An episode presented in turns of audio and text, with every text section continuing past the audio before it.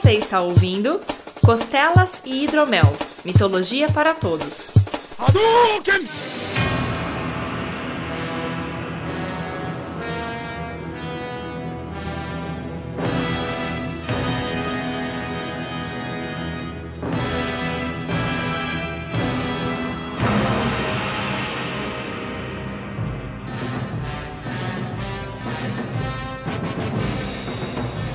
Saudações mitológicas, meus caros! Bem-vindos a mais um Costelas e Hidromel, o seu programa quinzenal sobre mitologia. Eu sou Guilherme Vertamati, e se tem uma coisa que evoluiu muito nesses últimos anos foi a capacidade de desenhar das pessoas, velho.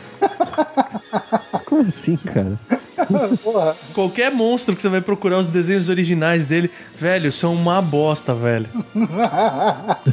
é verdade, tenho que concordar, cara. E aí galera, aqui é o Febrini e hoje a gente vai falar de monstros até o Talos.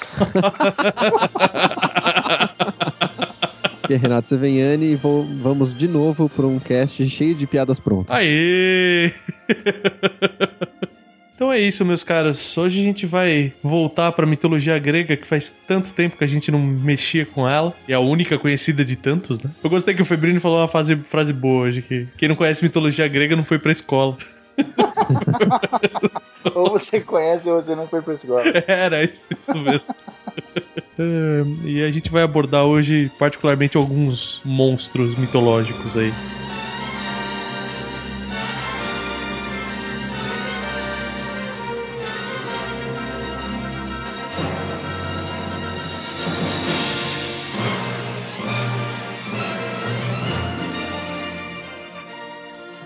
Antes, né? Eu fiquei pensando um pouco sobre qual era a definição de monstros, né? Esse monstro é só uma criatura fantástica ou se tem que ser uma besta, tá ligado? Bom, a gente já chegou à conclusão de que dragões podiam ser outras coisas na vida real, né? Então, o monstro seria basicamente um dragão diferente? É, basicamente um dragão diferente também.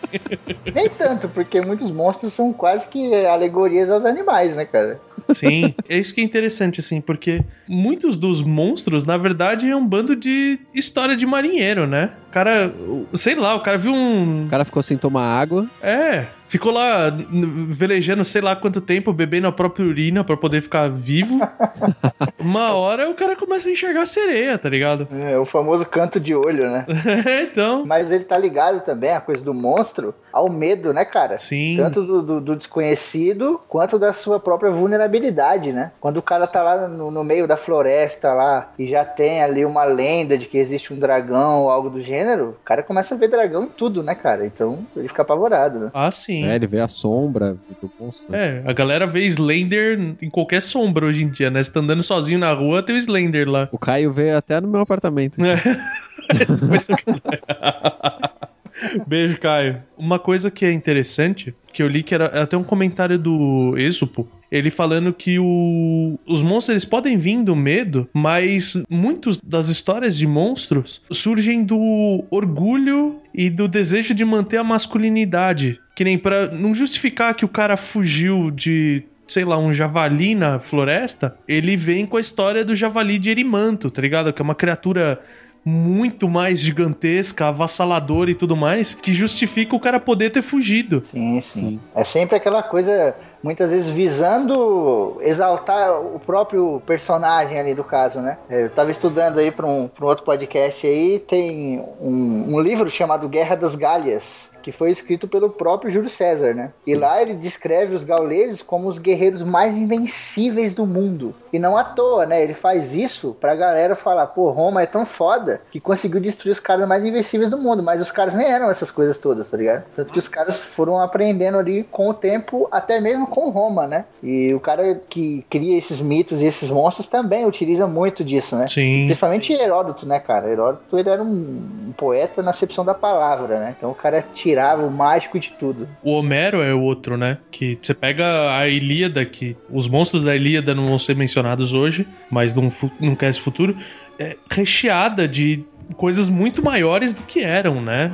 Muito mais elaboradas e assustadoras. Os próprios, do... os próprios tamanhos dos exércitos eram exagerados, né? Tipo, não existia população suficiente para ter os exércitos que ele mencionava, mas. Se pegasse as mulheres e crianças, não dava tudo aquilo de gente, né? Não dava. Se pegasse os esqueletos nos armários de todo mundo também. mas essas inconsistências, elas existem também no, no reino dos monstros aí, né? O monstro, na mitologia grega, principalmente, ele tá muito ligado a localidades, né? Já perceberam isso?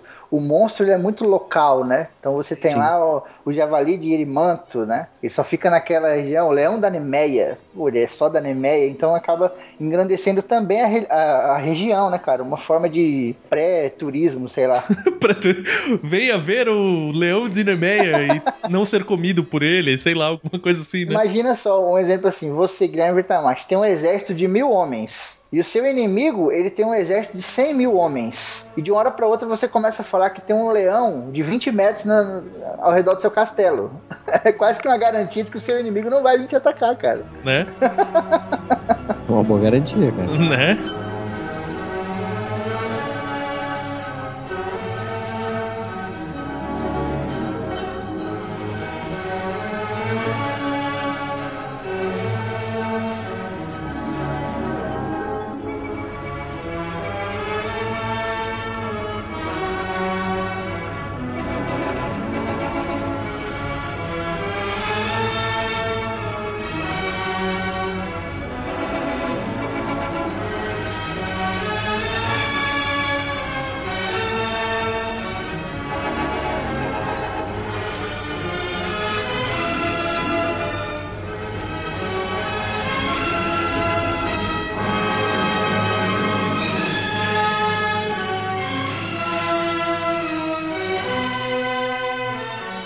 Queria começar agora com o meu primeiro monstro, que é a Mantícora. Vai começar com os pés no peito, né? Com os pés no peito, cara. Monstro de primeira. E, reforçando o negócio do regionalismo que você falou, Febrini, a Mantícora, teoricamente, é um monstro persa. Só que é aquela história de que tem algumas lendas de que, primeiro que na Pérsia tinham várias mantícoras. Era tipo um, um bicho o monstro X aí, tem, tem vários. E que alguns vieram caçar, acabou a comida na Pérsia, sabe-se lá como. E eles foram avançando e acabaram chegando na Grécia, né? O que é muito interessante porque você tinha as rotas comerciais, né? Dali, a, a Pérsia é um local acessível para os gregos e vice-versa, né? Então é interessante essa troca. Aí só para localizar, né, dando todo o ar fantástico que tem que ter, a mantícora, ela é teoricamente um corpo de um leão vermelho ou alaranjado com o rosto e orelhas humanas normalmente de homem, mas tem algumas mantícoras com feições de mulher, que até eram confundidas com as esfinges, e de olhos muito azuis. Aí vem. Até aí já é um bicho bizarro, mas Aí vem a grande questão, né? Que ele tem um rabo de escorpião que atira o ferrão em qualquer direção, cara. É uma criatura muito interessante, assim, né? A própria Quimera, ela vem muito da Mantícora, né? Porque a Mantícora, ela veio muito antes. Tanto que a Mantícora hoje, ela é um, um monstro extremamente desambiguado, tá ligado? Em todo lugar você tem Mantícora e de tudo quanto é jeito diferente. Sim. Até no, no, na própria obra do Martin, no Game of Thrones, você tem uma Mantícora lá, né? Que tenta picar a Daenerys, ela é venenosa. E a própria Quimera veio disso. Então é um animal extremamente desambiguado e deu origem a muitos outros tipos de mantícora, né? Porque essa que o Veita falou tem vários outros modelos, né? Modelo 2011, modelo 2012. Cara, é basicamente. Porque tem aquela. A, a, original é essa: é o leão com o rosto da mulher. Eu esqueci de falar que tem três fileiras de dentes e o rabo de escorpião. Aí depois você começa a ter mantícora com asa de morcego, as patas passam a ser de dragão, tá ligado? O corpo é de leão, mas as patas são mais de réptil mesmo. É, ou de ave, né? Ou de ave. O rabo, ele deixou de ser aquele rabo de escorpião e virou tipo uma um dinossauro, tá ligado? Aquela bola de espinho na ponta da cauda que deve dar um nova de espinhos assim em volta do monstro, sabe? E o interessante que a gente falou desse negócio do misticismo, que a mantícora, vendo alguns comentários de estudiosos e tal, é muito interessante porque o que que é a mantícora, né? O que que deu origem à mantícora? Que tinha esse nome, né? Que mantícoras vem de manticoras do persa que é comedor de homens. Aí, quando veio para Grécia, ele foi passado pro nome de antropófagos, né? Que em latim seria exatamente a mesma coisa. É, é, comedor de homens também, comedor de gente. E lendo, né, esses relatos, a mantícora original, o que gerou a lenda é o tigre, porque fa falavam algumas coisas que a única, as duas únicas criaturas que não morriam para Mantícora era o elefante e o leão, que o leão já tinha aquela conotação de líder dos animais, que ele não tinha nenhum predador natural, e essa questão dos dentes diferenciados, a cor alaranjada, a questão de comer homens, né? Porque sempre é, o, o tigre sempre foi um animal mais agressivo em relação à população humana do que o leão, por exemplo, né? Uhum. Então, cara, a hora que eu li isso, eu falei, cara, foi, foi encaixando, sabe? Aí entra esse negócio, a, a justificativa de por que, que inventaram essa história do rabo que atira, de escorpião, né? É muito interessante porque um tigre sozinho era capaz de matar três, quatro caçadores e sair vivo. Então entrava essa coisa do orgulho masculino de que, meu, como que quatro caçadores acostumados e tal, né, experientes, iam perder para uma única criatura. Então foi aumentando essa história e, e, gerou essa lenda imensa por trás, né, da Mantícora, que é muito, muito foda. É, e como ela vem ali de épocas muito anteriores, né, vem de épocas da Pérsia e tal, até indo um pouco pro Egito mesmo, você tem vários relatos, várias pessoas que falam a mesma coisa. Tem também aquela coisa da mente aberta, né? Essa galera aí, ela era muito mais é, addicted, né? Tendenciada ali ao sobrenatural do que os próprios gregos e posteriormente os romanos, né? Tanto que os, os mitos eles vinham, daqui a pouco iam se desmistificando, desmistificando, desmistificando, até que viravam só lendas e etc, né? Mas tinha muita gente que acreditava piamente, cara. Tem muita parada boa na internet. Eu tenho um relato aqui de um persa, Técias, que ele fala que quando ele entrou numa lareira, ele e mais 10 homens depararam-se com uma mantícora. E quando ela preparou para atacar eles, todos morreram ao mesmo tempo. Você vê que é uma coisa bem exagerada, né? Sim. Bem forte, assim mesmo. para poder passar essa impressão que o Verta falou, de uma parada muito. Tem que ser um guerreiro quase indestrutível, né? para poder parar uma. É, tem que ser um, um semideus, né? Acaba surgindo o semideus, que é o cara que consegue lutar contra uma criatura tão fantástica e poderosa, assim, né? Que nem essa questão, né, da, da caça, que você falou, tipo, morreram todos ao mesmo tempo. Meu, imagina o cara chegar, né, esse cara que fez o relato, voltar e falar, então, o tigre matou todo mundo e eu fugi que nem uma menininha, tá ligado? Ele não vai fazer isso. Exato, exato. É a coisa do, do herói mesmo, né? Até esses povos mais antigos, eles não tinham um apoio ali de alguém que fosse cantar ou contar os feitos deles, né? Então eles realmente sempre falavam que nunca sobrava ninguém, que o animal era visto e ninguém que via saía para contar a história, né? A gente tem muito isso, né? Todo mundo que se deparava com tal coisa não saía para contar a história. E aí você pergunta, não, mas como é que você sabe da história se ninguém nunca é, contou? Exato. O cara sobrevive cheio de arranhão, né? Todo é. zoado. Maratona, né? Corre, conta e morre. é, então. E você falou esse negócio da credulidade, isso é muito, é muito verdadeiro, porque quando você passa da mitologia grega, que é apinhada de monstros, pra romana, a romana, ela basicamente só tem os deuses, que são representações humanas mesmo, né? E são coisas que estão fora do campo de visão. Ele, os romanos já não tinham mais essa questão de tipo, ah, vamos caçar o dragão na floresta, sabe? Que é uma coisa que até foi recuperada depois na Idade Média, né? É bem estranho, né? Porque os romanos acabam procurando a ciência e os gregos também, né? E tinham todos esses mitos e coisas fantásticas envolvidas, né? Exato. Porque vem muito do, daquela parada de você querer saber, né, cara? Acho que é o grande poder aí da humanidade que às vezes acaba até extrapolando, né? E prejudica todo mundo, inclusive o meio ambiente, que é a curiosidade, né? Quando você tem os romanos e até mesmo a Idade Média, você tem uma curiosidade maior, né? Então, Sim. pegando o exemplo do verde dos dragões, era o mais comum o nego achar uma ossada de, de, dinossauro, né? E falar, caralho, era um dragão. Mas lá na frente ele já, pô, mas calma aí, não tem asa. É pequeno, sabe? O nego já começava a se questionar. Por que, que é tão pequeno? Por que, que não tem asa? Não bate com a descrição, entendeu? Aí começa a surgir outra história. Ah, tudo bem, não é um dragão, é uma cocatriz, sabe? é, exatamente. Uma galinha. Uma galinha gigante que pede a carniça. É, exatamente, cara.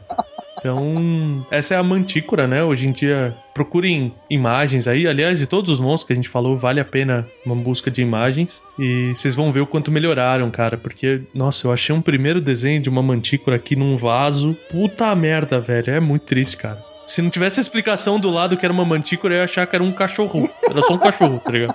E isso continuou, né? É interessante só para fechar o assunto da mantícora, que, vamos dizer assim, a, as feições humanas, por exemplo, que a mantícora tem, hoje em dia se perderam muito, né? Você vê desenhos mais novos da mantícora, ela tem a cabeça do leão mesmo, né? O, o pessoal parou de desenhar com rosto humano, né? E tudo mais. Porque não fazia sentido o rosto humano mais. É, e, e ficou o desejo pelo fantástico, né? Ficou. Hoje em dia a gente sabe que não tem mantícora em lugar nenhum. Como assim? Então ficou esse desenho. Já que eu tenho a liberdade. Como assim não tem?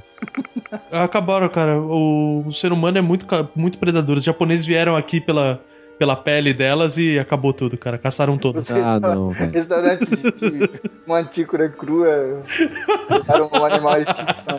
Eu, eu tava pensando em comprar uma de estimação, não, não vai rolar então. Não vai, cara. Puta, Talvez no mercado negro você ache uma ou outra, mas é, é raro. então tá bom.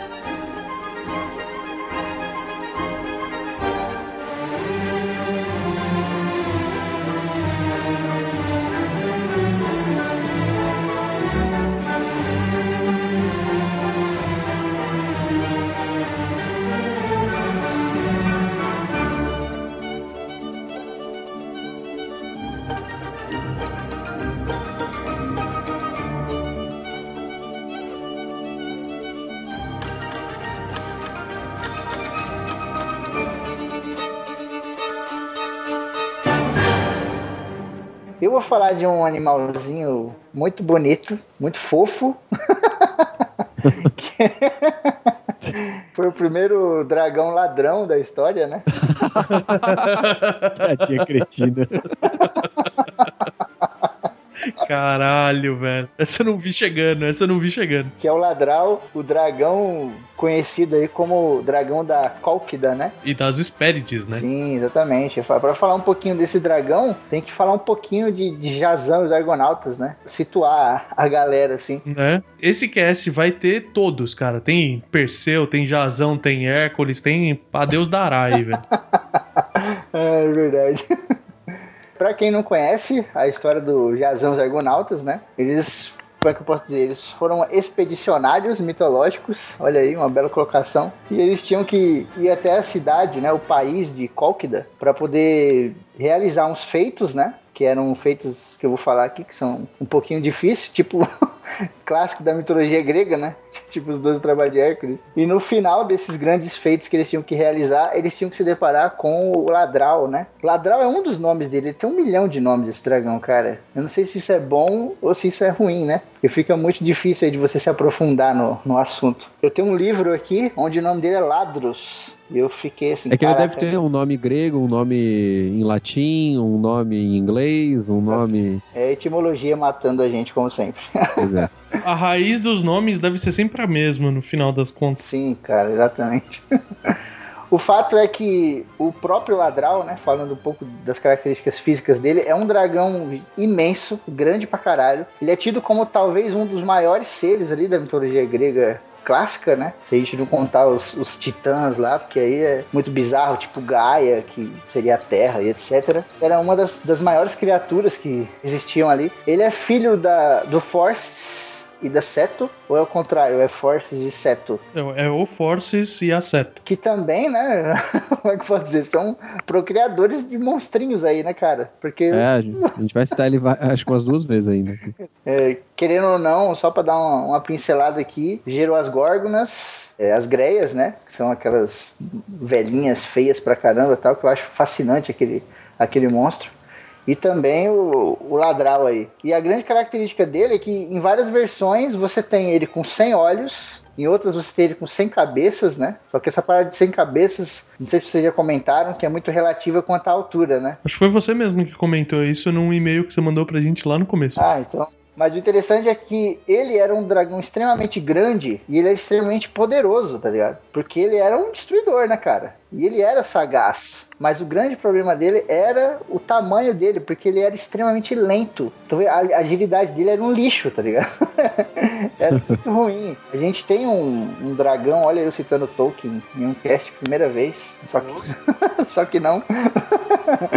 a gente tem um, um, grande dragão lá no, no Silmarillion, né? Que realmente quase não se mexe, né, cara? Ele é o pai dos dragões, né? O dragão que é o Glaurung, né? Que era um dragão extremamente grande, forte pra caralho, mas que tinha esse mesmo problema do Ladral, que ele não tinha quase que mobilidade nenhuma, né? Então, por ele ter esse problema, quando ele dormia, ele sempre fechava, né? 50 olhos e deixava 50 abertos, ou nas versões onde ele só tem dois olhos, ele fechava um olho e deixava o outro sempre aberto. Porque realmente ele podia ser pego de surpresa de uma forma fácil, tá ligado? Uhum. Ele o cara grandão e bobão, né? O cara chega por trás e ele não, não tá vendo nada. E o, o grande foda desse dragão é que acho que a maioria dos seres que a gente vai citar aqui é que eles não param simplesmente no mito deles, né? Eles seguem adiante como exemplos, cara. Então tem várias outras paradas que eles são utilizados como exemplo.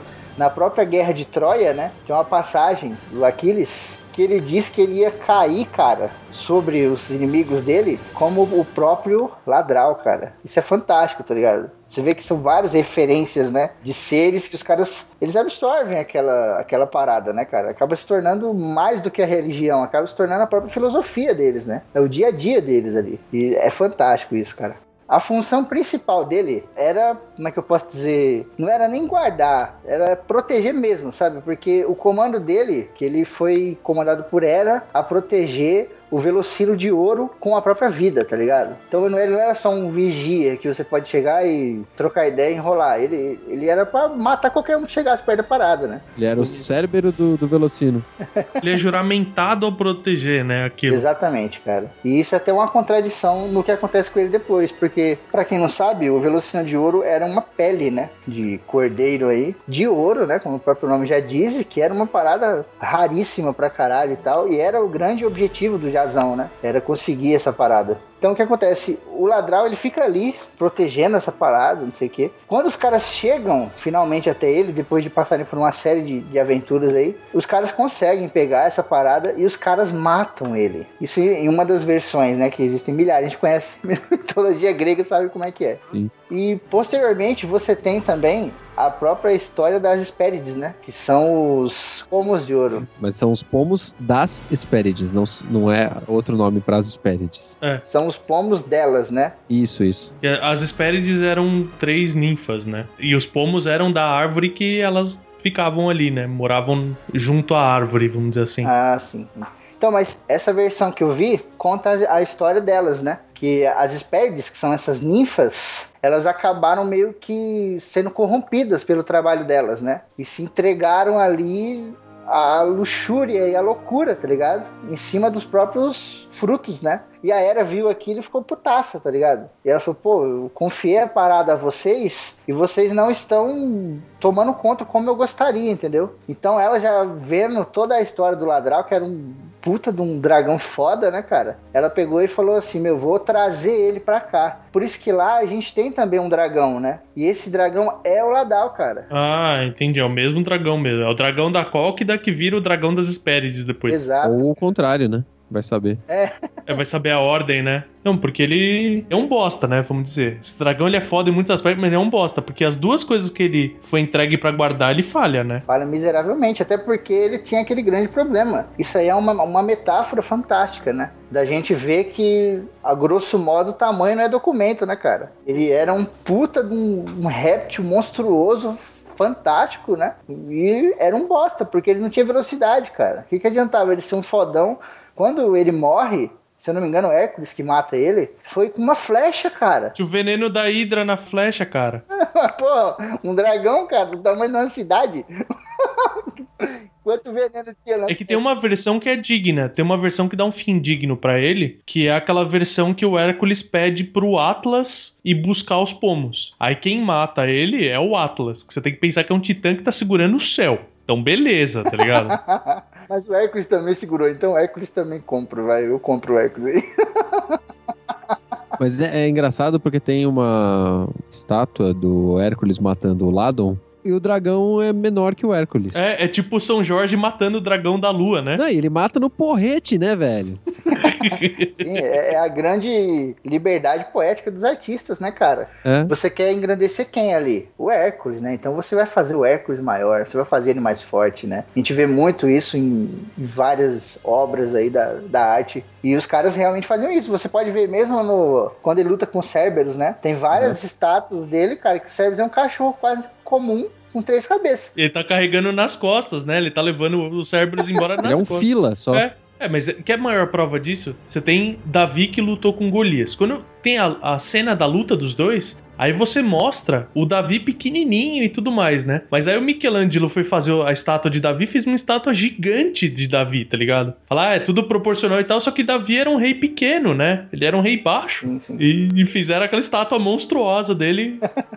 É exatamente isso, é pra, pra deixar grandioso, né, a situação. Sim, sim. E aí você tem a pós-morte dele, né? Do ladão aí. Que existem algumas versões em que a própria Hera fez isso. E existem outras em que o próprio Hércules fez a parada, né? Que foi pegar os restos mortais deles e atirarem pro céu, né? Pro firmamento lá. E ali se formou a constelação de, de dragão, né? Que é a Draco aí. Que é uma constelação bonita pra caralho. Não é porque eu sou apaixonado por dragões, não, mas. É uma das poucas que eu olho assim e falo, cara, eu consigo ver um dragão. Com muita boa vontade. Não preciso forçar tanto, né? É.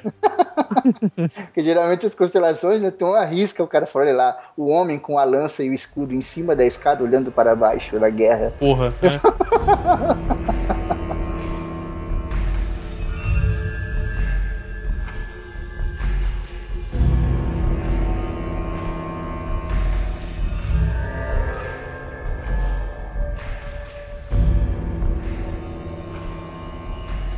Bom, já que a gente já mencionou, né? Temos as Górgonas, que tem o nome né, da, da origem grega e tal, que é Gorgos, que significa terrível ou ameaçador, e que também pode ser de outra raiz ali, né? Não precisaria definir qual que é a, a origem correta, que poderia ser a palavra Garg, que significa o som cultural, né? Então, o som de um bicho, um monstro, alguma coisa do tipo. Parece que a palavra górgona, na raiz dela, bem antiga, ela vem. Da, ah, essa palavra que é grutural, ela se pronuncia tipo hor, ou alguma coisa assim. Ah, tá, entendi. Em vez de górgona, seria horna. Então por isso que teria essa, esse significado gutural mesmo, né? Entendi, entendi. Bom, como a gente comentou, né, que o Homero gostava de inventar coisas, então teoricamente foi ele que inventou as górgonas, né? Na verdade, uma górgona primeiro, que é a mais famosa delas, a Medusa. Só que essa primeira górgona, ela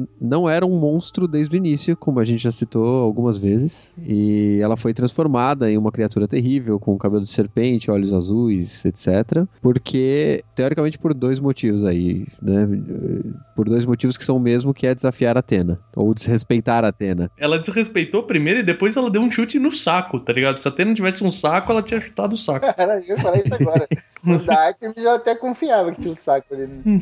Pois é. Porque ela, além de falar que era mais bonita, ou tinha os olhos mais bonitos, aí depende da versão, né? Que é Atena, ela foi no templo de Atena e deu pra Poseidon. Olha aí que beleza. Cara, isso, isso é muito ousadia, velho. É, você pega o arco inimigo da deusa e dá pra ele no templo dela, cara. No chão do templo ali, velho. De- Deixa eu ver aqui como é que se escreve tocando foda-se em grego. Porque foi isso que Chama-se. é, é, não precisa procurar, chama Medusa. Medusa.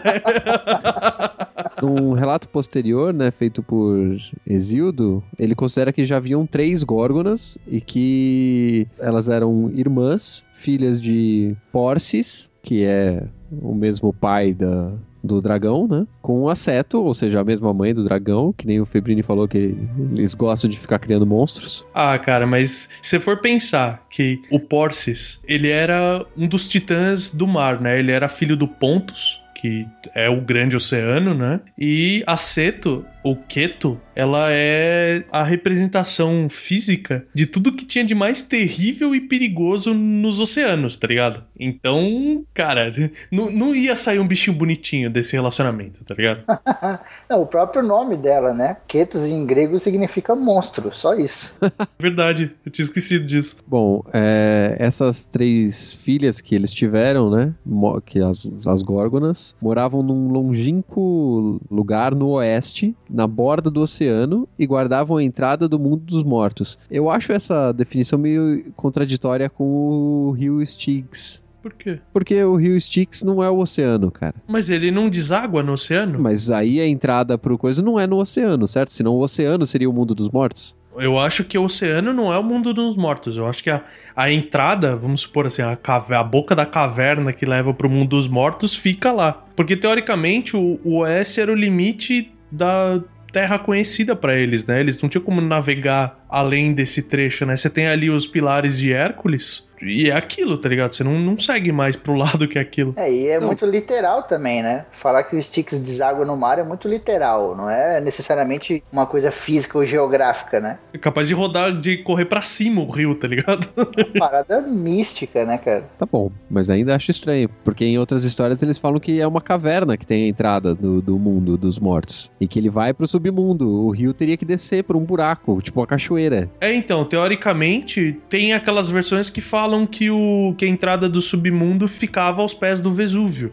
Versões, né? Vamos. E a coisa da caverna também, ela vem muito com a parada do, de que você não sabe o que é lá dentro, né? Então, não necessariamente realmente é uma caverna que você entrava, não sei o quê. A caverna, cara, Cavaleiros ela... do Zodíaco mostrou que você tinha que descer, cara. Então. É, é, um, é, um é, é o correto. Forte, então não... exato, é a verdade absoluta é Cavaleiros do Zodíaco, exato.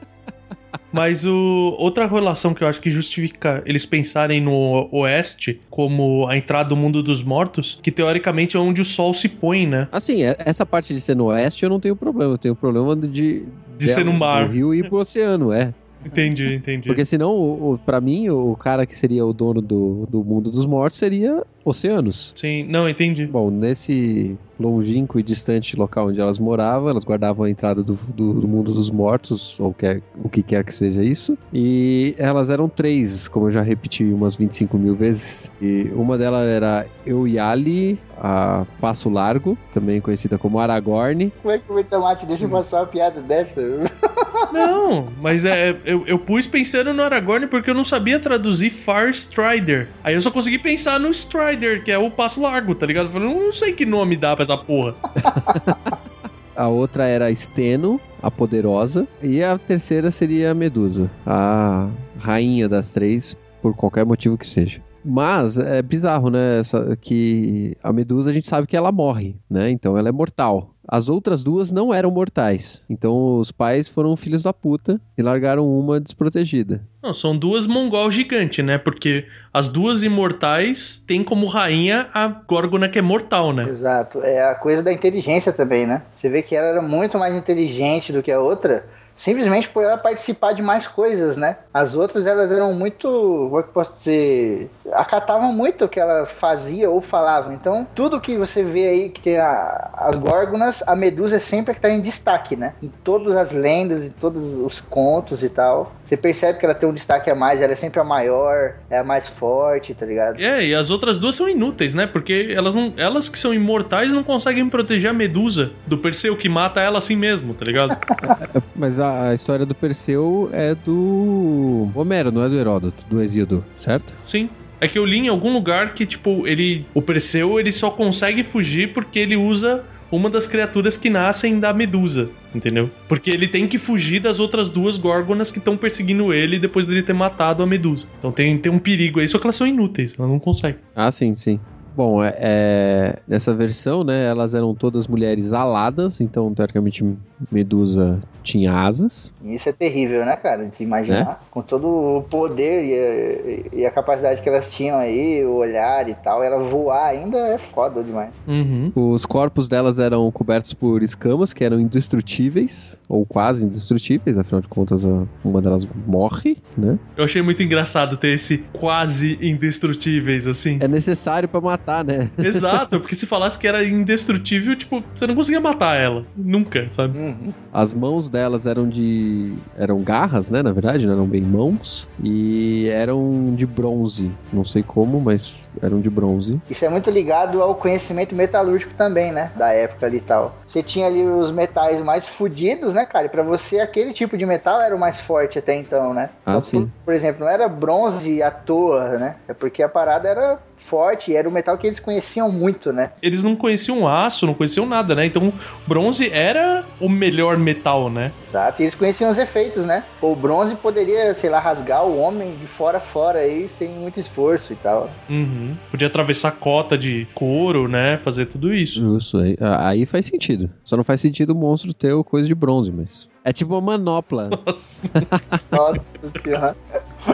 Bom, além delas serem indestrutíveis e tal, tem o olhar, né, que era terrível, que todo mundo sabe, porque transformava todo mundo em pedra. E quando as outras duas górgonas, né, que não a Medusa, a Steno e a Euríale, elas eram um pouco mais feias, digamos assim, né? Porque elas tinham presas de javali, dentes pontiagudos e língua de cobra. Enquanto a irmã delas, né, obviamente, como conhecido, era maravilhosa, exceto pelo cabelo de, de coisa e o rabo de serpente, né? É, tem, tem essa versão que ela é meio mulher, meio cobra também, É né? tudo uma mistureba maluca, né? É, essa, essa versão que ela é meio mulher, meio cobra, ela não tem asa, né? Exato, exato. Eu acho muito mais plausível ela ficar presa num labirinto largado num canto se ela não tiver asa. É verdade. É que teoricamente aí elas estão na casinha delas, né? Estão lá na caverninha e tal, de boa. Então não, não teria por que elas fugirem, né? Mas eu só acho mais difícil. Eu, eu acho que nesse caso é a única coisa que justifica você precisar dar sandálias aladas pro Perseu, né? Sim. O que eu acho esquisito também é que né, nessa outra versão do Exildo, além dela ter asas, ela só foi é, dar pro Poseidon depois que.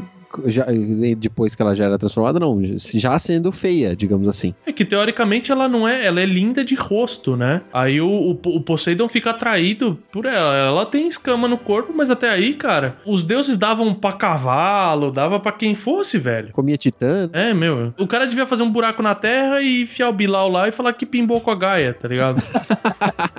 Mas a Medusa tinha muita característica da- das maçãs ro- do rosto, né? Que ela era muito conhecida como ter uma beleza ali na maçã do rosto tal. Não necessariamente ela era bonita. Porque, pô, você olha com uma mulher com cabelo de cobra, com olho reptiliano, pô, é bem difícil ser gata, né? Não, é que teoricamente, a... isso é na versão do Homero, né? Ela manteve os olhos lindos que ela tinha, só que ninguém. A punição que a Atena deu pra ela é que ninguém mais poderia ver os olhos dela, além dela mesmo, né? Ela, ela conseguia se, se olhar no espelho, porque qualquer outra pessoa que visse os olhos, né? Que eram essa coisa que orgulhava ela, virava pedra, né? E os cabelos também que ela se vangloriava foram transformados em cobras, né? Então foi tudo pro caralho, assim, tudo que ela tinha mais orgulho foi pra merda. É, e é por isso que o Poseidon é o único que consegue ver, né? Porque ele, ele é imune, né, à, à petrificação. Ele é Deus, ele não é mortal. É. Aí tem a parte de que ela tá lá no labirinto, mandam matá-la, etc. E o Perseu vai lá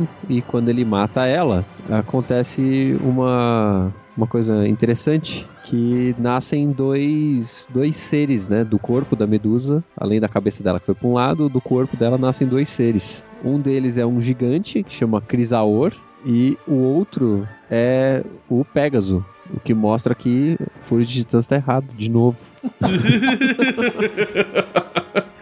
Mas é, né, que isso é o mais bizarro, porque, tipo, teoricamente ela tá grávida do Poseidon e é, tem uma cesariana onde o corte no pescoço, né, velho? é foda isso.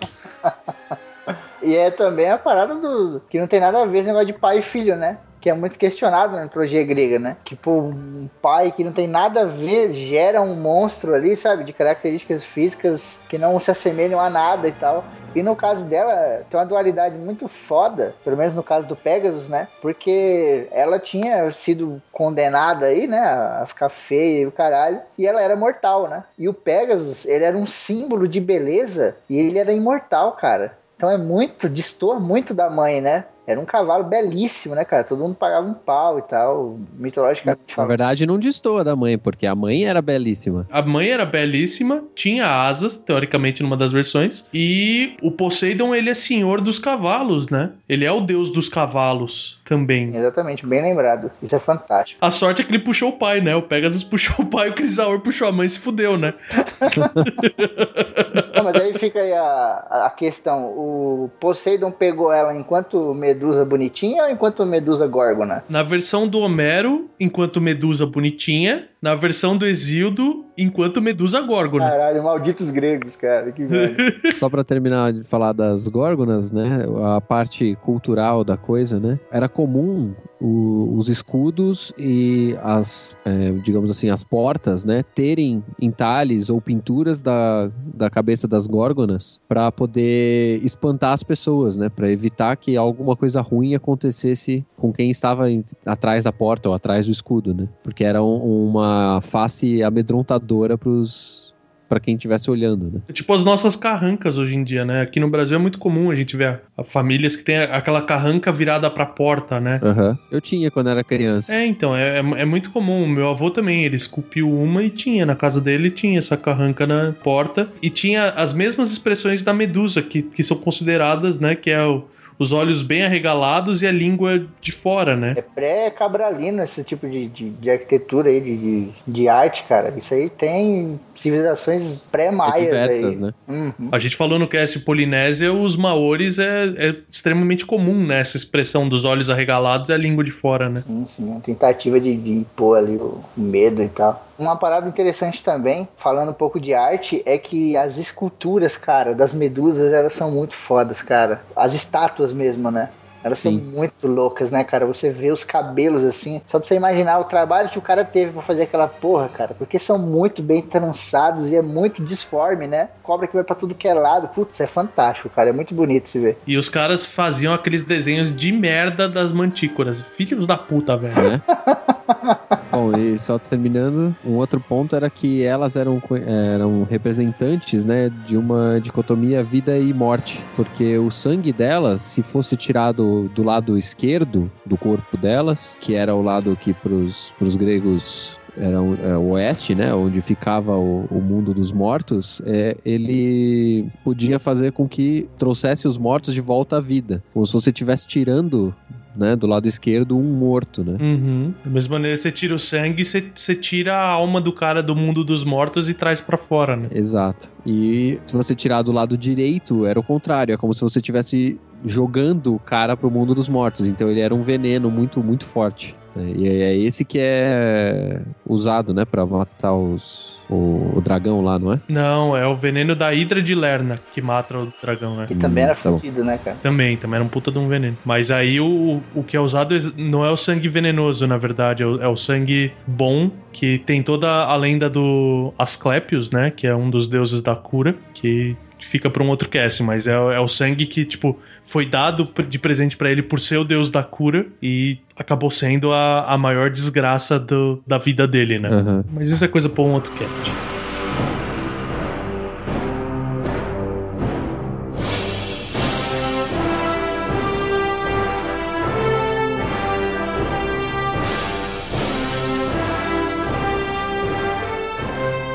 Seguindo adiante aqui, né? Como o Febrini falou do Jazão lá, na- lá atrás, vou voltar com ele aqui quando ele tá voltando da viagem, né? Porque eles estão trazendo o velocínio de ouro, né? E eles encontram uma criatura imensa que na verdade é um robô. É um o quê? É um robô que naquela época era chamado de Colosso, né? Tô brincando. Ele tinha braços de metal também? Não. Tinha, tinha sim. Porque eu vou falar agora do Talos, né? Que é o Colosso Talos. Tá, ele era um robô. Era um robô, porque ele era uma criatura, né? Que ele foi, em algumas versões, uma criatura mágica, criado pelo Hefesto, né? Um gigante de bronze feito pelo Hefesto com a ajuda dos Ciclopes. Então aí você pensa, né? Numa coisa mais mística. Mas tem uma, algumas versões que fala que o Talos, ele era um, um touro de bronze que foi criado pelo Dédalo. Então é, é a criação de um homem. Caraca. A pedido do rei Minos exatamente para proteger a ilha de Creta. E eu já tinha lido outra versão, cara, que o próprio Talos, ele era um homem, porque ele era um homem extremamente alto e era foda pra caralho de Creta, assim. E a galera pegava e metia a armadura dele o tanto que dava, tá ligado? O pessoal meio que pensava assim: mais vale o Talos, que é um guerreiro foda full plate, tá ligado? Completamente de armadura, e 10 aqui só com a roupinha de couro, do que você pegar esse full plate e dividir entre os 10 que não vão fazer nada, sabe? E ele na guerra vai ser um cara foda. Isso explica muito, porque imagina, isso faz sentido. Um cara com uma full plate, um cara que é maior que os outros, né? Mais alto, mais forte, basicamente invulnerável. Aí vem os invasores, né? Tentam invadir Creta. Aí esse nego sozinho vai e mata 50 soldados do outro exército. É, e fica tomando pancada de espada e sobrevivendo, né? Porque... É, quando esses soldados perdidos voltam para casa, eles contam a história como eles têm um gigante de bronze, porque a armadura era de bronze, que defendia os portões da cidade, né? Aí já fala que ele tem 100 pés de altura, sabe? Já avacalha a situação. É o javali de Erimanto all over again, né? Porque ele provavelmente tinha 2 metros de altura numa época em que todo mundo tinha 1,60m. Exato. Quem voltava com o rabinho entre as pernas no barco com medo do cara, não ia chegar e falar, ó, tem um cara lá que, né? A gente fugiu. Não, tem um gigante lá. O exército fugiu de um homem, né? Como é que você vai falar? Vai justificar isso? Não tem como. Mas a versão mais comum é essa que, principalmente a que tá na aventura do Jazão, é essa que ele é um gigante mesmo de bronze, uma criatura criada por Hefesto com a ajuda dos Ciclopes, porque Zeus estava querendo proteger a princesa Europa na ilha de Creta também, de sequestradores, né? Porque o rapto de mulher era muito comum naquela época. E é interessante que ele patrulhava a ilha, assim, só para justificar o tamanho dele. Ele, no mar, caminhando pelo mar, ele dava três voltas na ilha em um dia. E essa era a patrulha que ele fazia, né? E você pensar que a ilha de Creta é uma ilha, mas não é tão pequena assim, né? E é interessante porque, assim, para dar vida para essa criatura, né? Porque quando o Hefesto tava fazendo, ele precisava de alguma coisa que, que desse essa energia, né? Mantesse aquela criatura viva. Então ele fez uma veia que ia da cabeça do Talos até o calcanhar dele, esquerdo, onde fluía o ícor,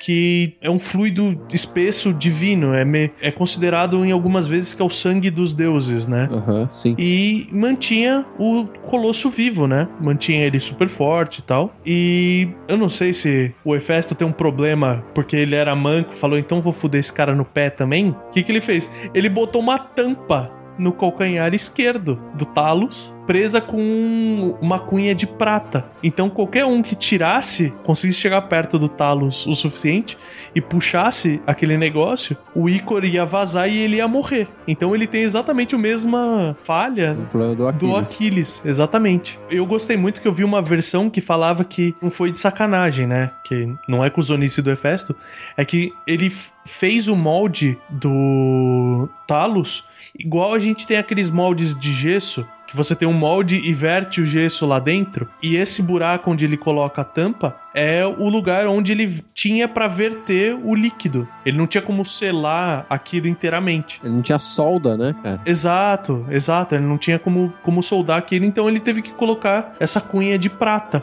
Aí o que, que acontece? O Jazão precisa devolver, né, o velo de ouro pro rei de Creta, ou passar por Creta, eu não, não lembro exatamente onde é que ficava o para quem que ele tinha que entregar o velo. E o Talos vê de longe, né, a embarcação e começa a atacar e ele faz uma muralha de pedras imensa no mar, né? Que também acredito ser uma justificativa que eles tinham para os recifes de corais onde muitos navios naufragavam, né? Que falavam que era essas barreiras de pedra e tal eram o Talos que jogava, né? Que tinha essa força para lançar os pedregulhos e eles não conseguem, né? Passar e tal.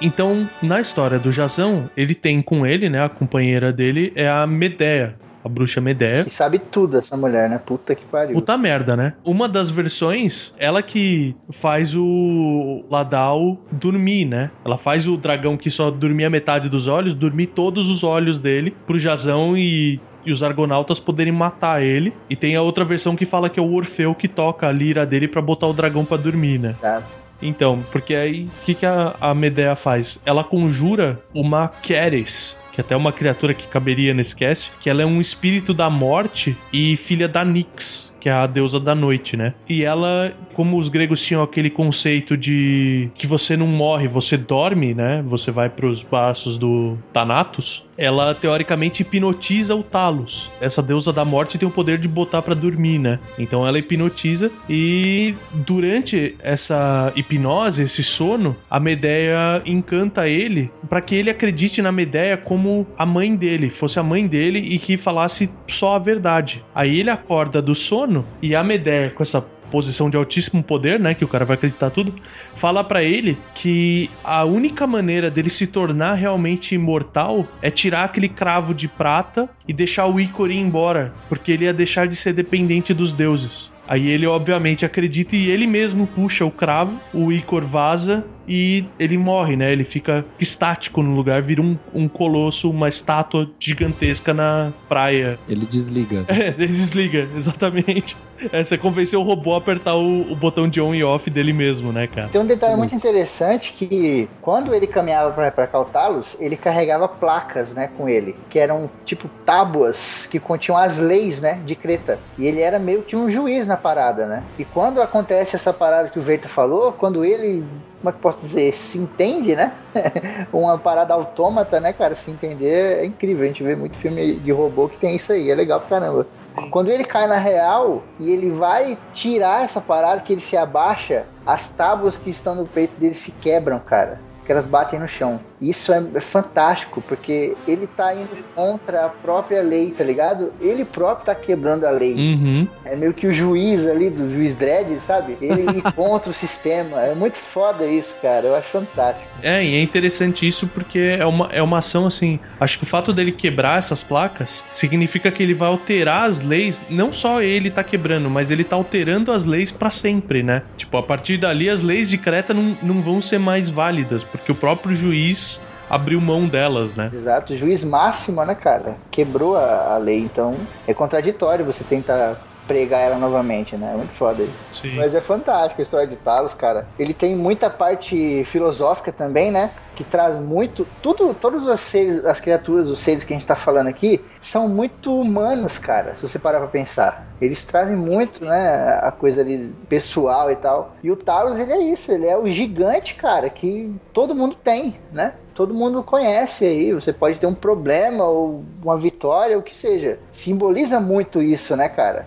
a limitação, a rotina, sabe? E lá na frente você, pá, opa, peraí. E se eu fizer diferente aqui, sabe? E aí você faz e muda completamente, isso é muito foda, cara. E tem dois ensinamentos aí, né? Um que, que é mais antigo, que é esse de tipo, se você for contra a sua natureza, você vai morrer porque ele acaba morrendo, né? E tem aquela de uh, hoje em dia que é tão importante que é o desejo de imortalidade e liberdade, né? Imortalidade tinha naquela época, mas o desejo de liberdade, porque quando a Medeia oferece que ele vai estar desvinculado aos deuses, além de imortal, ele vai com sede para tirar o cravo, né? Então é, é muito interessante isso, né? A, a promessa de autonomia, principalmente para ele que era essa máquina, né? Essa, esse essa criação limitada em certos aspectos, né? É muito foda, muito foda. Bacana, bacana. Vamos adiante.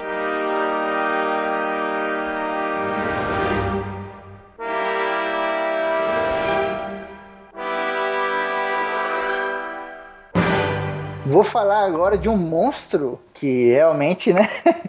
Esse nome não combina muito, mas a gente vai tentar aqui explicar o máximo, que era extremamente conhecido e temido não só pelos gregos, como por todo mundo que tinha contato com eles, né? Que eram os pigmeus, cara. Os monstros anões aí, né, cara? Você de novo querendo dar aula de que tamanho não é documento, né, cara? Já começou no dragão, agora de novo. Verdade, né? Primeiro você pega uma parada gigantesca, agora você pega uma pequena. E o legal deles é que eles não eram, tipo, monstros raros, né? Ou únicos, como a gente vê muito, né, na, na mitologia grega. Mas sim, eles eram um, um povo, né, cara? Eles eram uma nação, eles eram um exército imenso, assim, de pigmeus, que eram, a grosso modo, homens pequenos, né? De pele escura e tal, e que tinham os dentes pontiagudos, e que a princípio eram inofensivos, né? Se você não fosse lá mexer com eles e tal, mas que passavam assim como um estado de dedos da calmaria para o caos, né, cara? Porque realmente eles quando lutavam eram a, a personificação do caos ali, porque não tinha organização nenhuma, era brutal o negócio de morder a cara do inimigo e arrancar fora. Eles eram comumente vistos na, nas redondezas do rio Nilo, né? Isso puxa também para várias outras regiões, né, cara? Não só ali para os gregos, né, por assim dizer, mas para tudo quanto era lugar que tinha ali era esse mito que posteriormente foi descoberto que não é mito por nenhuma, que eram homens, né? Mas ele era temido por muita gente, cara. Eles eram presentes na mitologia egípcia, na mitologia Ashanti, que é lá de Gana, cara, nos Odani, ou Odinani, que eram os nigerianos, o próprio pessoal do Congo, cara, que a grande maioria de negros, né, tinha essa parada do, dos pigmeus dentro da, da sociedade, dentro do, da cultura deles, né, cara? Eles mesmo temiam eles e tal, porque realmente eles eram guerreiros fenomenais, né? Com a, a parada da estatura vem também a agilidade, né, cara? A mobilidade e tal. Você vê muito, muito filme onde eles aparecem que tem isso, né? Verdade. Diga-se de passagem, Diablo 2 tinha aquele terceiro mundo do pântano que tinha os pigmeus. Puta merda, velho. Verdade. Tem aquele filme da múmia também, eu só não lembro agora se é o 3 ou o 2. Eu acho que é o 2 porque o 3 já é aquele negócio na China e tudo mais. Ah, é verdade. Enfim, que aparece. É aí você vê como eles são ágeis pra caralho, são destrutivos, né, cara? Eles têm essa acho que um pouco do, do, grande poder deles, né, que gera o medo, que é o que cria o monstro, propriamente dito, é essa parada de você subestimar, né? Porque o Pigmeu era um homenzinho pequenininho, né, cara? Que se você topasse com um, ele nem ia fazer diferença nenhuma, né? Então você acabava subestimando, mas aquele homenzinho com mais 350 homenzinho daquele já era um problema foda, né? É o conceito do formigueiro, ou do enxame de abelhas, né? Exatamente, cara. Tem a parte mais fantasiosa do que a própria fantasia, né? Quando a gente fala de Homero, a gente sempre tem que chegar nesse conceito, que ele conta a história dos Growls, né? que eram as aves parecidas com garças e tal, que elas imigravam no inverno, né, para as regiões onde os pigmeus ficavam. E ali elas, além de se alojarem, comiam tudo a comida deles, cara. Plantação, tudo, sabe? Até grandes lagos, os bichos regaçavam tudo, cagavam tudo, ficava impróprio para beber e tal. Então, ele descreve que tem muita luta, cara, de pigmeu com esses grows, né? Que são essas garças e tal. Sabe quem usou essa ideia, né, cara? Foi o Hitchcock naquele filme dos pássaros, velho. Deve ser exatamente esse terror que vinha atacar eles, né, cara? Porra, ainda mais pássaros imigrando, cara. É pássaro pra caralho. e tem essa, essa, essa coisa toda, né? Também traz a dualidade dos pigmeus e dos grows para várias outras paradas, né? Eu citei aí o Aquiles, né? Falando do, do Ladral. E ele fala também dos pigmeus, né? Que os pigmeus seriam os troianos, né? E eles seriam Hércules. Porque tem a história de que Hércules. Olha ele aí de novo. Em todas, tá em todas. Tem a história de que Hércules estava dormindo, recostado em uma árvore, e os, um exército imenso de pigmeus se deparou com ele, né? E da hora que eles meio que se afastaram e armaram um acampamento em volta de Hércules. Eles sitiaram é como se eles estivessem sitiando um castelo. Porque para eles, né, aquilo ali era quase que um, um, castelo, uma cidade, uma coisa inexpugnável. Então eles ficaram a noite toda, cara, bolando planos de como atacar, de como surpreender, sabe? Realmente como se fosse um, um exército em volta de, de, uma fortificação. Isso é meio Gulliver, né, cara? É muito Gulliver, eu tava pensando bem nisso também. E aí, no meio dessa negociação deles tal, eles começaram a discordar, porque realmente tem muito aquela parada, né, de que quem não sabe brigar, não sabe conversar. E os pigmeus não sabiam brigar, porque eles realmente eram um caos, né, cara, no campo de batalha e tal. É, um bando de porra louca, né, velho? É um, é um enxame de abelha que eu falei, cara, é uma loucura. Exatamente. E eles não conseguiam, cara, chegar a um entendimento. E eles ficaram nesse bababá, não sei o que, vamos pra lá, não vai, vai todo mundo de uma vez, não sei o que. E o Hércules acordou, cara. Quando o Hércules acordou, né, falou, fudeu, vamos pro regaço todo mundo. E quando eles começaram a correr pra cima do Hércules, isso é retratado em várias versões. Não que seja verdade, né? Mas mitologicamente falando, é assertivo, né? De que o Hércules começou a gargalhar alto pra caralho. O que intimidou eles, cara, num primeiro momento. o Hércules achou um traje aquilo que tava acontecendo, tá ligado? E ele começou a rir pra caralho. E a galera, ouvindo o, o riso dele, pensava que era um grito, tipo o Haka dos Maori. Tá fazendo uma referência ao cast passado aí. os caras ficavam com medo, porque o Hércules tava rindo, né? Mas, porra, o Hércules, né, cara? A risada do maluco ia derrubar a árvore. E eles, no primeiro momento, ficaram acuados. E depois eles falaram, não, foda-se, vamos pro regaço. E partiram pra cima do Hércules. E o Hércules deu um pau, velho. Deu um cacete neles. Um pau, literalmente, né, cara? É, ele pegou a clava. O correte dele. ai, ai, muito bom. E ele praticamente dizimou o exército. Sobraram alguns poucos ali. Esses poucos que sobraram, ele enrolou, cara, na capa de leão dele, né? Fez um banza e fumou os caras, é isso? Pôs pra assar, né? Pô, é, eu não duvido não. Fez um burrito gigante com os caras, né? É, é legal que ele faz. Se leva pro Eristeu. E o Eristeu, não sei se vocês já citaram, é um cagão do caralho, né? Sim. A gente fez o cast de Hércules, é, é bem claro o quanto o cara era cagão, né? E quando ele viu, ele ficou em choque. Ele falou, meu Deus, pigmeus aqui, tira, vai embora, leva embora, não sei o quê. Ai, mas pra fechar o o pensamento aí, eles trazem também a coisa do tamanho, né? Que tamanho não é documento e tal. E também a própria metáfora de que você tem que conversar, né, cara? Você tem que conversar em todos os momentos. Não só nos momentos de calmaria, quanto também nos momentos de tensão, né? Que seria a própria batalha ali. Você não pode fazer nada por impulso, senão você vai acabar dentro de, um, de uma pele de leão aí. Exato, exato. Porra, legal, cara. Mas eu achei interessante você falar do, deles aparecerem vários, né? Porque, da mesma maneira que eu falei lá atrás, que os gregos tinham acesso à Pérsia e acabou vindo a lenda da Mantícora, né? eles também tinham acesso ao norte da África ali, né? O Egito e tudo mais. Que faz muito sentido eles trazerem também essas lendas dos pigmeus, né? Sim, sim.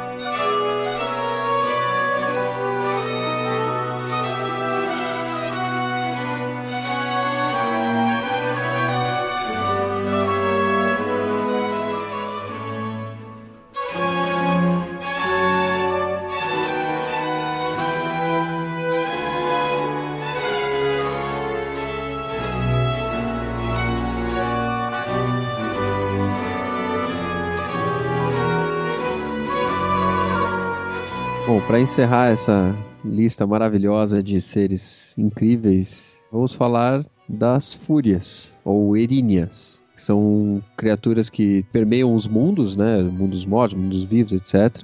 E que tem o nome de fúria quando elas estão no inferno, né? No submundo. De arpia quando elas estão na terra. E como Diri ou Dirae, não sei como é que é o nome do a pronúncia correta. Jiraya!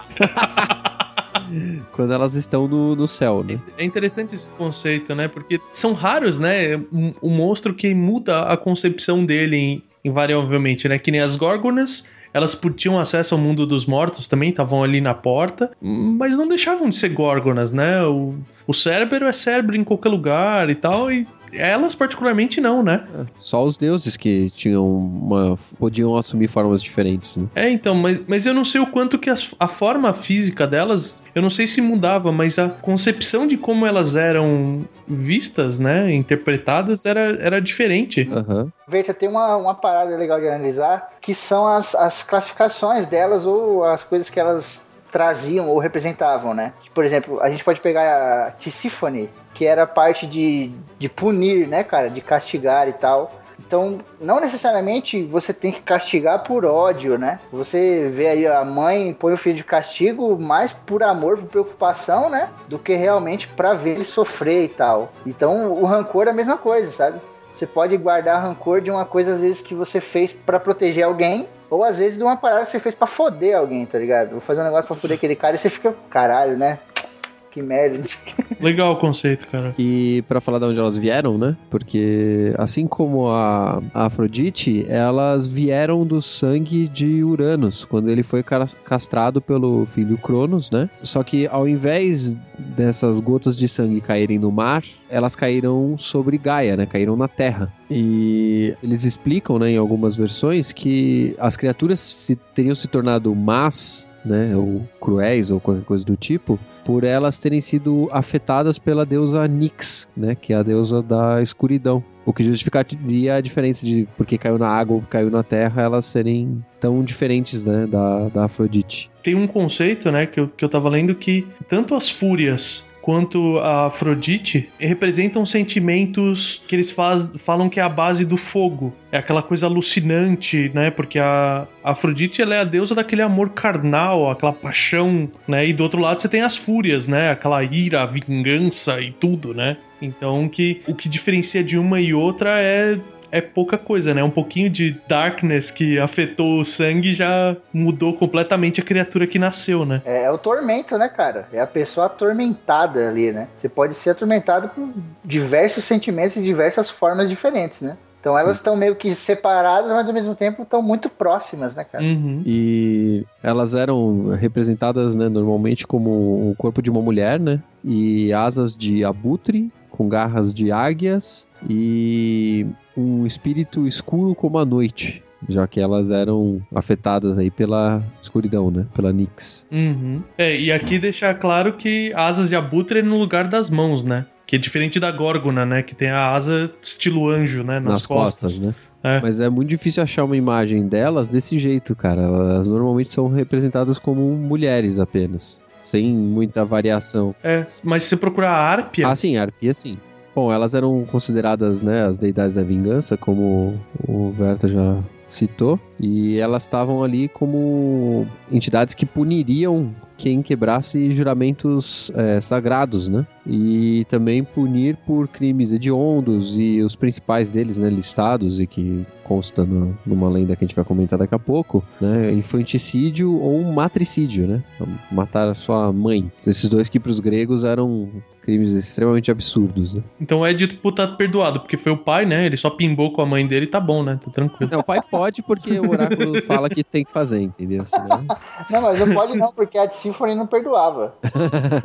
eu sei, eu sei, tô brincando, tô brincando, né, cara? Isso que é foda ter três, né? Escapa de um, escapa da outra, né? A terceira, hum, desculpa, cara, aqui, ó. A primeira faz tchan, a segunda faz tchum. Como é que é? Olha aqui, no, no, final da página do seu livro aqui, ó, fraticídio. Putz, que pena. ah, que droga, né? Quase acabou. E como já citado, né, que elas transitavam entre os três, entre os mundos e tal, e elas mudavam de forma, né? Então, em momentos elas tinham cabelo de serpente, cabeça de cachorro, aí a pele variava entre clara e escura, né? Podia ter asas de morcego, os olhos vermelhos, né? Então, é, tinha diversas formas de você visualizá-las, né? As três principais, né, eram a Aleto, que era irredutível, ou seja, ninguém podia convencê-la e nada escapava, né, porque se ninguém podia convencer ela de que tava, de que tinha perdão, né, já era. Ela era descrita como tinha uma cólera implacável. Você imagina? Cólera implacável é muito bom. É aquela questão de você não poder barganhar com elas, né? Exato. Você vai falar e tipo já era. Ela já cortou sua língua, velho. Fudeu. E a outra era a Megera ou Megara, e depende da leitura aí, né? Que era a rancorosa. Então uma, uma não, não esquecia, a outra não deixava passar, e a terceira vinha para passar o facão, que era a Tifúzia.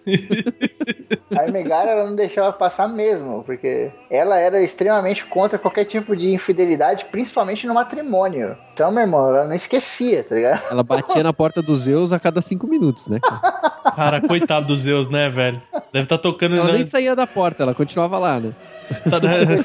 Acabou indo pra caixa de spam, né? As mensagens da Megara pros Zeus, né? Pô, coitado de todo mundo, porque se você juntar as três, basicamente se resume a sociedade grega. Não tem perdão, né? É, condenam a infidelidade, condenam a ira, a própria soberba, sabe? Pessoas pedantes. Era o que mais tinha ali, cara. Né? E como mencionei rapidinho, né? A Tifúzia, ou Tiséfone, ou qualquer nome que o valha também, que era a que vinha fazer a vingança, né? A que destruía tudo. E elas eram bastante temidas por, e nunca tinham seus nomes mencionados, né? Que é uma semelhança que elas tinham com o Hades, né? Então elas eram no, normalmente mencionadas como as veneráveis ou as graciosas. E no contraparte, né, o Hades era o rico, o senhor da, dos cristais, esse tipo de nome que é meio, como é que chama? Irônico, né? Ou sarcástico. Sim.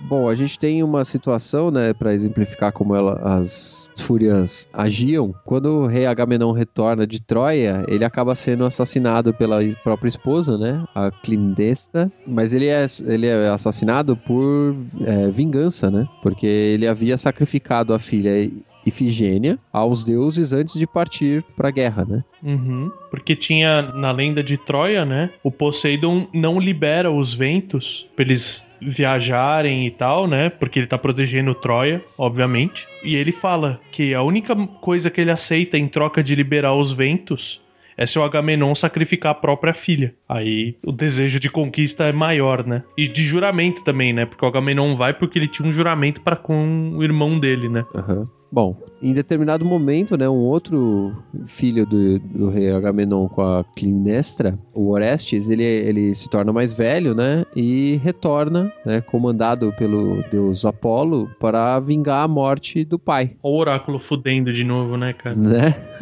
E ele vai lá para matar a mãe, né? E ele conta o plano dele pra irmã caçula dele, né? Que era a Electra. E ela acaba ajudando ele ali e coloca o Orestes de frente com a mãe, mas sem falar que era o Orestes. Fala, ó, esse aqui é um mensageiro e ele veio trazer uma notícia do, do seu filho Orestes. E aí ele fica sozinho com a mãe e ele mata ela ali mesmo, no salão, porque ele estava ali seguindo as regras, as, né, as ordens do, de Apolo, né, que ele tinha recebido do oráculo. E como a mãe não estava sozinha no local, ela mata o amante dela, né? O padrasto, digamos assim. Mas esse eu acho que matou com o pé nas costas também, né, cara? Depois que o cara matou a mãe, matar o, o padrasto que ele nem conhecia, aparentemente, porque chegou agora, né? As meninas perdoaram isso aí, né? Pode matar. Isso Ah, aí- tá bom, vai, vai, esse, aí- esse aí pode matar. Mata, tá bom. Como as fúrias não perdoam, elas condenam Orestes pelo matricídio, né? Que é um dos maiores sacrilégios que tinha nas leis gregas, né? O Orestes tenta fugir, é perseguido pela, pelas fúrias e ele é, ele é punido com a dor, né? Eles, é, elas continuam perseguindo ele e punindo ele com dor. Só que ele consegue chegar novamente ao, ao oráculo, né? De Delfos e pede ajuda pra Apolo. Fala, porra, você me mandou matar minha mãe e agora estão as fúrias aqui me ferrando. Né? O deus fala pro Orestes ir até Atenas e pedir a proteção de Atena, né? O que é meio bizarro, né? Tipo, ah, se fode aí, nerdão. Tipo, eu te mandei lá, mas o problema é teu. Você fez porque quis.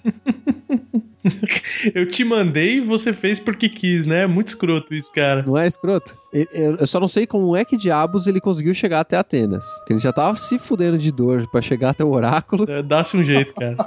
Ele é recebido, né, em Atenas e tal, e Atena consegue convencer as fúrias que Orestes deveria ser julgado, né, pela, pelas leis, entre aspas, pelas leis dos homens ali, né. Então aí Apolo ficou como advogado de defesa, as fúrias eram as promotoras, né, e a deusa Atena era a juíza, como sempre. O julgamento decorre, tem uma discussão, eles consideram o peso de, da honra, o peso da vingança, a obediência, etc. Vão considerando todas essas coisas e no, no final os votos do povo era de que não havia um consenso, né? Metade estava querendo que ele morresse, metade querendo que ele continuasse ali, tivesse o perdão, né? E para variar, ah, essas histórias que tem julgamentos em que Atena é juíza sobra para ela e ela dá o, o último voto, né? O famoso voto de Minerva e inocenta Orestes. Ela pode, né? Que ela tá tranquila. As fúrias não vão fazer nada com ela, né? No máximo vai, vai fazer o quê? O que ela- a Fúria vai fazer? A Fúria vai encher o saco dela e ameaçar atormentar a população inteira da cidade porque elas achavam que Atena deveria ter condenado. né? Aí o, o cara vai lá, mata a mãe pra vingar o pai, e ele é atacado pelas Fúrias, e aí é salvo pela Atena, e como elas não podem se vingar da Atena, elas se vingam do povo da cidade. Então a- a- o ciclo de vingança não para, né? E a Atena tá incomodada com esse tipo de coisa, porque é, é- é ruim, né? A vingança nunca vai parar. A não ser que você dizime a cidade inteira e não vá ter ninguém pra poder matar as É fúrias. aquela história do, do Bloodfield, né, cara? Porque uma pessoa mata a outra. Aí você mata o assassino. Aí a outra família vai se vingar e mata também. E nunca acaba, né? O Bloodfield nunca acaba no fim das contas. É, é a famosa frase que são homens matando homens pra dizer que matar homens é errado. Exato. E aí ela resolve dar para as fúrias uma outra função. Em vez de, de- delas serem as que vão buscar a, a vingança, né? E, e cumprir uma, determinação pelas leis, né? Ela convence as fúrias de que elas deveriam ser defensoras da cidade e não atacarem a cidade, porque assim elas encerrariam o ciclo, né, de vingança. E o único única exceção, né, para essa regra de, de, elas defenderem a, a cidade e não se vingarem de ninguém era em caso de guerra, porque a guerra era guiada por glória, não por vingança. Então a, a guerra podia ser podia ter retribuição. Né? Cara, é, isso é muito escroto, cara. Olha, olha essa barganha de fora. Tipo, a gente vai matar todo mundo. Que tal se em vez de matar todo mundo, eu te oferecer para proteger todo mundo? Ah, beleza. Tipo, cara, não faz sentido. não faz sentido essa merda. é, é, é, beleza assim, elas ficaram tipo, ah, ah, não sei. Sabe como é, né? Legal vingar as pessoas, fazer elas morrerem, sentirem dor. não, não, mas você tem que ir ajudar as pessoas, salvar a cidade. Ah, e elas não estavam sendo muito bem convencidas. A Atena falou assim: então, sabe o Zeus? Sabe que ele tem um cofre com, com os raios, né? Então, eu tenho a chave do cofre. Então a gente pode, né, fazer um acordo aqui. Eu não abro o cofre e vocês protegem a cidade, porra. Essa parte da barganha é linda, cara. Não era melhor ela ter simplesmente falado assim: então, queridas fúrias, vocês têm duas opções. Ou vocês me ajudam ou vocês morrem. Não, ela quis dar uma chance para elas, sei lá, se redimirem, né? desistirem da vingança. Aí ela faz elas se desistirem da vingança na porrada, né? Ah, não tem jeito, cara. Aí elas aceitam, né? Por que não? O legal é, é, você ver que as Eríneas elas puxam muito a coisa da loucura também, né? Que elas veem toda essa parada do, de açoitar aí espiritualmente, né, a pessoa, de atormentar até a pessoa ficar louca. Então ela cometia muito aos loucos, né? E a, uma coisa muito interessante você ver é a Atena, né, cara? A Atena era mais inteligente, ele é mais perspicaz, né? De louca não tinha nada. Uma das poucas deusas aí, se não a única, que nunca passou por um tormento foda, né, cara? Não é à toa que ela é a deusa da sabedoria, né, cara? Se a deusa da sabedoria ficasse louca, tinha alguma coisa muito errada aí, né? Se o seu poder é pegar as pessoas fracas de cabeça e deixar elas malucas, quando você pega uma que tem a cabeça feita, você tá fudido. Você não tem poder nenhum. Seus poderes Jedi não funcionam aqui, cara. É assim que funciona. Tem uma parada interessante aqui que eles sacrificavam carneiros negros, azerinhas e uma bebida, cara, chamada hidromel. Olha aí. Ah, oh. delícia, cara. Costela de carneiro e hidromel. Perfeito, cara. Pode descer um prato. Pode descer um prato e aproveita e traz os e-mails junto aí. Vocês são as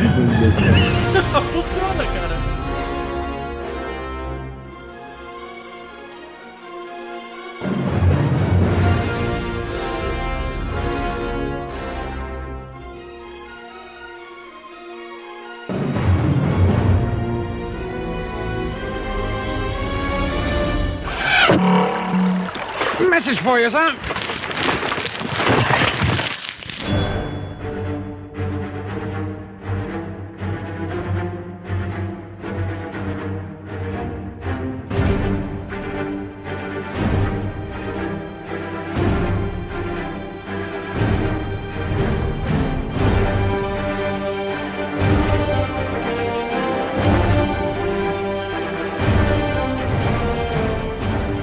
Saudações, meus caros! Bem-vindos a mais uma leitura de e-mails. Se você quiser entrar em contato com a gente, que é algo que a gente curte muito escutar e tal, mande um e-mail pro costelasehidromel, arroba lua pra frente soco, Exato. E se você quiser comunicar com a gente, você pode comentar também nos posts do site, pode mandar tweets no arroba CEHcast ou no meialuafsoco, pode mandar nas nossas páginas no Facebook e nos nossos grupos de ouvinte e de lives também. Não tem como justificar que não participou, cara. E a gente quer escutar, se vocês tiverem teorias diferentes e tudo mais, é importantíssimo pra gente isso. Verdade. Bom, eu vou começar lendo aqui um comentário curtinho do Rafael Borsari, mas que tá sempre com a gente aí. Que dizer desse rapazinho com camiseta do Guarani e de touquinha?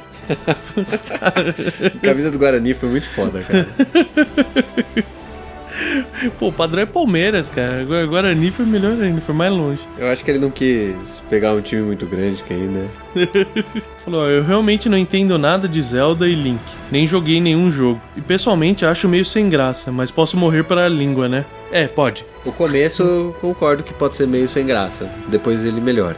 Sim. E quem sabe depois do cast, pela história, você não anima, né? O... Aí ele termina, né? De qualquer forma, o podcast está magnífico e os participantes nada menos que soberbo e excelente. Mais uma vez exagerando. Relaxa aí, cara. Soberbo. soberbo não é uma coisa ruim? Hum, a soberba é uma coisa ruim. Ser soberbo é algo ruim? Ah, tá. Ok. não sei. Não sei. Veio a soberba na cabeça, mas tá bom, não tem problema. Bom, a gente tem um comentário da Natália Silva, que sempre acompanha as lives ali. Gente, foi demais esse podcast. Eu mentalizei o Skyward Sword quando o Vertamati falou no começo do podcast. Era a intenção. Os primeiros 40 minutos de podcast, quase. o Vertamati não gosta de falar, então Nah. a gente deixou ele com a parte maior. Aí me apaixono mais por Zelda ouvindo um podcast como esse. A única coisa que senti falta na explicação da mitologia referente ao Ocarina of Time foi sobre a Zelda. Pois quando o Link abriu o Templo do Tempo, a Zelda apareceu para o Link como Sheik. Dos Sheikas para ajudar o Link com relação à procura dos templos e ao mesmo tempo se escondendo do Ganondorf. É, a gente não citou essa parte dela mesmo. Dela aparecendo? A gente falou, até que a gente falou que ela foi treinada. Não, a gente fala que ela foi treinada, mas a gente não fala a relação dela dentro no momento em que o Link fica adulto, entendeu? No, no que ele ah, volta. sim, é. Mas é, a gente não quis se estender no fato dele buscar os cinco templos, entendeu? E, e como ele faz, É. quem acompanha, porque ia ficar muito gigante para um cast que já tava gigante na gravação. E entrava um pouco na parte de, de mecânica, né? A questão das músicas e tal é mais mecânica do que história, vamos dizer assim. Do que mitologia, né? É, a É. história do jogo, mas. Sim, mas realmente, ele é, ela é a contraparte do Link, né?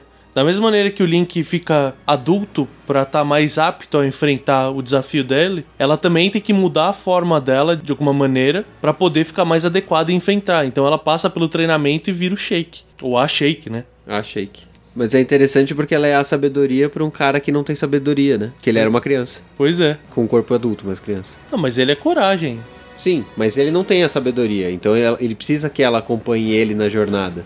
Ah, sim, ela é a sabedoria dele. É. Justo, justo. Continuando o comentário dela, achei esse cast muito bem explicado e também muito divertido. Eu sou novata em relação a escutar podcast do Meia Lua. Como assim? Né? Ela tá com a gente faz mó cara. Foi- encontrou com a gente na BGS e tudo mais, me vem com uma dessa? Né? Mas ela fala que esse podcast do Costela do Mel fez ela se interessar em escutar os outros podcasts de mitologia e os outros do Meia Lua. Olha só. Os outros meia louca, os outros mitologia pode deixar pra lá que a gente é melhor. Ih. Eu acho que ela faz os outros nossos de mitologia, mas não tem problema. Seu comentário foi legal. Ah, tá bom. bom, agora eu vou ler um do Pedro Alexandre, que começa com uma mensagem pro Caio, né? Ele fala: Ah, que delícia de podcast, cara. Legend of Zelda é a minha franquia favorita. O primeiro que joguei foi o Ocarina of Time, mas depois desse nunca mais parei. A análise de vocês está ficando incrível e muito divertida. Mal posso esperar pela segunda parte. Aliás, acho que vou achar o Templo do Tempo, puxar a Master Sword pra ir pro futuro e ver o próximo. Se você achar a Master Sword e for pro futuro, no futuro você vem e entrega ela pra gente, por favor. Por favor, né?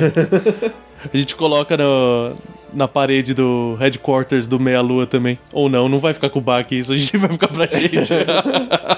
É incrível como a Zelda, que ironicamente possui a Triforce da Sabedoria, pode fazer tanta merda em Ocarina of Time. Primeiro ela te manda juntar todas as pedras espirituais, te dá Ocarina e te manda ir no tempo do templo, abrir a porta e dar de mão beijada o que o Ganondorf queria. É, foi exatamente o meu comentário, cara. É genial, né, cara? Mas tudo bem, a gente entende porque o jogo não ia andar se ela fosse realmente sábia no jogo. Né? E ela era criança também, né? É, ela acorda a Triforce da Sabedoria quase que no final do Ocarina of Time só. Depois, ela faz a segunda pior merda, que é te mandar para o passado com uma desculpa esfarrapada e cria três linhas temporais diferentes que resultam em um caos enorme. Essa moça precisa pensar melhor antes de fazer algo. o nome verdadeiro da Zelda é Miyamoto. Desculpa, ele não é o Link, né, cara? Ele é a Zelda. Também acho muito legal a parte do castelo do Ganondorf, que quanto mais você sobe pelo castelo, mais forte e alta fica a música. Até que você chega no último andar e encontra o Ganondorf tocando a música no órgão. Muito foda essa cena. Eu não lembrava dessa cena. Você não lembrava? Essa cena é muito legal. Não, eu lembro de ter gostado dela na época, mas eu não lembrava dela por conta própria. Eu precisei É. ler o comentário dele. É uma escada, aquela escadaria em espiral do finalzinho, é Ah, muito sim. legal. É, vou aproveitar a vontade e jogar um pouco de Zelda. Excelente podcast, pessoal. Abraço. Pô, valeu. É, me deu vontade de jogar Zelda também, mas eu não tenho tempo no momento. Pois é. Eu, vou, eu parei pra jogar o Spirit Tracks que eu não tinha terminado ainda. Tava na minha listinha de to-do. Agora, quanto a esperar o- a parte 2, eu acho que vai ter que esperar um pouquinho. eu acho que vai ser mais rápido você procurar Master Sword mesmo, cara. Bom, temos um comentário aqui do Emanuel, e ele começa com Zelda, cara, Zelda, cara, Cara, sério? que no mês do meu aniversário vocês fazem um cast sobre Zelda? O que é isso? É porque eu não pude ficar com o livro do sorteio? pra quem não sabe, o avatar dele nos comentários é o Link. É o link. Então, não sei que tipo de babaca deixa o Link como avatar, nunca vi isso. É, ou pede pra alguém desenhar ele como link também. é- Puta merda, é só babaca mesmo. Ele vem aqui com. Continua com zoeira, caras. Zelda tem uma mitologia muito foda e já tava na hora de alguém falar sobre ela. É verdade. Né? A gente enrolou bastante, inclusive. Sobre o cast, ele continua aqui, falando: A lenda de Zelda é foda. Toda essa história maluca que o Miyamoto vem contando durante esses 30 anos é simplesmente épica. Minha cabeça explodiu depois que notei como alguns dos jogos têm ligação tão forte como o Pássaro Vermelho. E ele fala que o dele chamava Barão Vermelho. Eu não sei se o dele, um, um que ele tinha na vida real, ou se ele chamava o do Skyward Sword de Barão Vermelho, mas tudo bem. Ia ser engraçado ele conversando com o pássaro dele do jogo. Ia. Yeah. Verdade. As Ilhas do Céu, que se não me engano, parecem em cinco jogos, e é claro, as roupas verdes, que o Link só é chamado de herói da lenda quando as veste. Uhum. Ele fala que vai parar por aqui, porque se deixar, ele passa o dia todo falando sobre esses joguinhos. E ele acrescenta aqui uma curiosidade sobre a Master Sword, que, que a Master Sword foi feita numa bigorna, uma bigorna de verdade. Agora, eu não entendi esse comentário, cara. Não, é que, ele, que a gente falou que ela foi criada pelos deuses e tal. Aí é que eu discordo de você, cara. A Picori Blade, que é a Force Sword, ela foi feita numa bigorna, foi feita pelos Picoris. A Master Sword, ela foi criada pela Hylia. Ah, tá. Entendi o que você tá falando. É. Ele tá falando do, da forja da espada Da- original, que é, digamos assim, a ancestral da Master Sword. Eu acho que é isso. Entendi. Ou ele tá falando uma coisa completamente diferente e a gente não entendeu o comentário. E depois ele fica repetindo bigorna umas 30 vezes. É, exato. Eu não vou ler. Ah. Bom, e já que foi seu aniversário, feliz aniversário, cara. Aê! É, só pra finalizar e agradecer aqui, a Van mandou um e-mail pra gente, fala que gostou muito e que ela adora os jogos, mas que ela começou a jogar dos, dos mais novos, né? Uhum. Sobre mitologia. E, e ela, é, e ela sugere o tema da mitologia de Narnia. Eu falei pra ela no e-mail já que eu ia que eu ia começar a ler, então eu só tô deixando oficializado que a gente vai ler o- os livros e, e ver o que, que a gente consegue fazer com, esse, Ah, essa eu- história. Eu já li, eu topo. Então, beleza. então, daqui até daqui a um ano, quando a gente fizer o de Narnia. Isso. a gente promete que sai antes do próximo de Zelda. Eu não prometo Eu nada. não prometo nada. Fazer um agradecimentozinho ao Ivan, que também comentou, a gente conversou com ele pelo direto ali pelo post. E a gente queria fazer os nossos votos oficiais aqui de melhoras é, e recuperação pro Paulo Campos, que sofreu um acidente aí. Cara, que a gente puder ajudar animando aí com, com os programas, conversando. Pô, cara, que, que você melhore logo e realmente a ideia dos point and clicks que o Renato deu é uma excelente ideia pra você ter alguma coisa pra jogar enquanto isso. É. E treina a mão esquerda, cara, porque, pô, ficar aí parado em casa é meio tenso, né, cara? Você precisa treinar a mão esquerda também. Ah, caramba. As pessoas acham que eu vou falar alguma coisa séria, né? Não, não existe isso. Bom, só lembrando aí pra vocês clicarem no, no nosso site lá, em todos os posts que a gente tiver, para dar muitos views pra gente. Isso. E pros nossos parceiros da Fábrica Nerd, da Zillion Games e pros nossos amigos ali da EVA Toys, Old, Pix, Old School Pixel Art. E é isso aí. Isso aí. Comprem camisetas do Meia Lua e caneca que parte da verba vem pra gente. É isso. Aê. Aí vocês financiam a nossa ida pra BGS. Uhul. Estão convidados a chegar lá e nos dar um abraço. Eu abraço todo mundo que quiser abraçar, desde que abrace o Caio por trás depois. ok, por agora chega. Tá Tchau. bom, tchau.